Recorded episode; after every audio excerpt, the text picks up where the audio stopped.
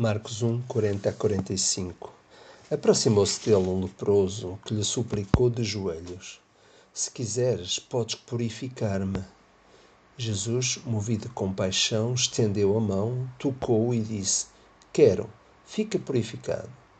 Imediatamente a lepra desapareceu e ele ficou purificado. E advertindo severamente, Jesus logo o mandou embora, dizendo-lhe: Olha, não digas a ninguém mas vai mostrar-te ao sacerdote e oferece pela tua purificação o que Moisés determinou para lhe acrescer de testemunho. Ele, porém, saindo dali, começou a tornar público o que havia ocorrido e a divulgá-lo por toda a parte. Desse modo, Jesus já não podia entrar abertamente numa cidade, mas ficava fora, em lugares desertos. Mesmo assim, as pessoas iam ter com ele, vindas de todos os lugares. Se já era verdade que o ministério do Senhor Jesus tinha tornado já bastante conhecido, bastante público, agora, eh, com este acontecimento que nos é narrado aqui por eh, Marcos, então isso acabou por colocar o ministério do Senhor Jesus de tal maneira notório que, como diz a parte final de, deste, deste texto, eh, Jesus já nem sequer conseguia entrar na cidade e ficava fora. Aqui o que temos eh, efetivamente é outra vez um, uma série, uma descrição, uma narrativa uh, de algo que aconteceu e que aqui, mais uma vez, Marcos faz ressaltar pormenores interessantes do ponto de vista da narrativa. Uh, pormenores que acabam por, outra vez, dar vida ao acontecimento. Mais vida do que aquilo que seria possível uh, descrever porque há certos pormenores curiosos que Marcos tende a incluir no manuscrito que mais uma vez nos mostram a, a riqueza da forma como ele se expressa. O pormenor ligado com a abordagem que o, o leproso faz a Jesus, o facto dele explicar que o, até o próprio leproso se pôs de joelhos, o pormenor é, tão importante aqui que é trazido por eh, Marcos em relação ao sentimento do Senhor Jesus quando diz que ele ficou movido de compaixão.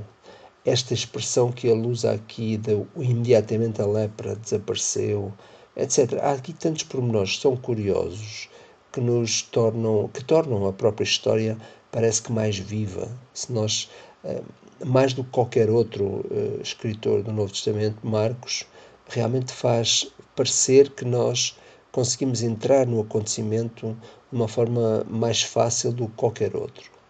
Agora, nós sabemos que no tempo do Senhor Jesus, uma vez mais, havia muitas necessidades uh, físicas. Uh, se Jesus uh, se tivesse tornado médico no tempo do, do, do, em que ele viveu na Terra, não há dúvida que ele teria com certeza enriquecido, porque as necessidades eram tantas do ponto de vista físico e espiritual que realmente é, é bem saliente é, aquilo que é, é a própria descrição do texto no que diz respeito a este tipo de necessidades. Nós sabemos que era evidente no tempo do Senhor Jesus que qualquer pessoa que sofresse qualquer tipo de doença, com certeza tendo a oportunidade de ir ter com Jesus, o faria. Não é?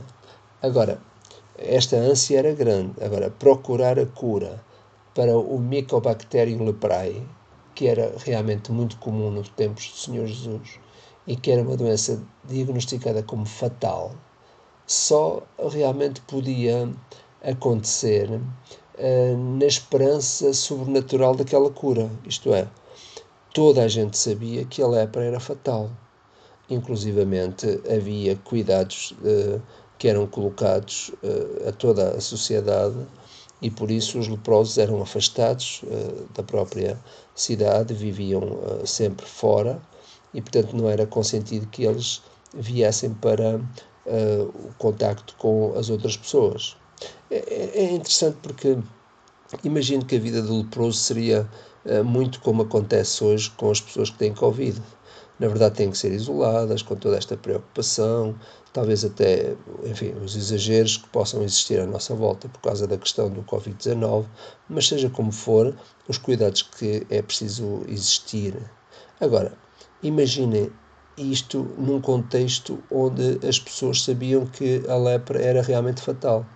Ela, obviamente, que não levava a pessoa rapidinho, a pessoa não, não, não ia, eh, não deixava este mundo de uma forma rápida, mas passava muitos e muitos anos de sofrimento, onde em muitos casos começavam a ver o, o seu próprio corpo a ser destruído, sobretudo as extremidades a desaparecerem, a serem consumidas, uh, exatamente pelo problema da lepra. Portanto, uh, nós estamos aqui perante muitos acontecimentos, aliás, nós sabíamos e temos conhecimentos de outros casos que, onde também procuraram a ajuda do Senhor Jesus, inclusivamente a, parábola dos dez leprosos, ou, neste caso, a narrativa dos dez leprosos, etc. Aqui o, o, que nós temos de facto é, é este leproso de Marcos. Ele nem sequer podia recorrer ao tanque de Siloé uma vez que o leproso vivia afastado da cidade, portanto, ele era impedido de entrar por questões de contágio. É? Ora, o episódio, este episódio acontece numa das digressões que Jesus, eh, de Jesus que está anunciado a partir do verso 39, que diz que Jesus andava por toda a Galileia. Então, Marcos eh, particulariza dizendo que um leproso chegou perto de Jesus e ajoelhou-se. Quer dizer, nós não sabemos como é que o leproso furou o cordão de segurança. Não é?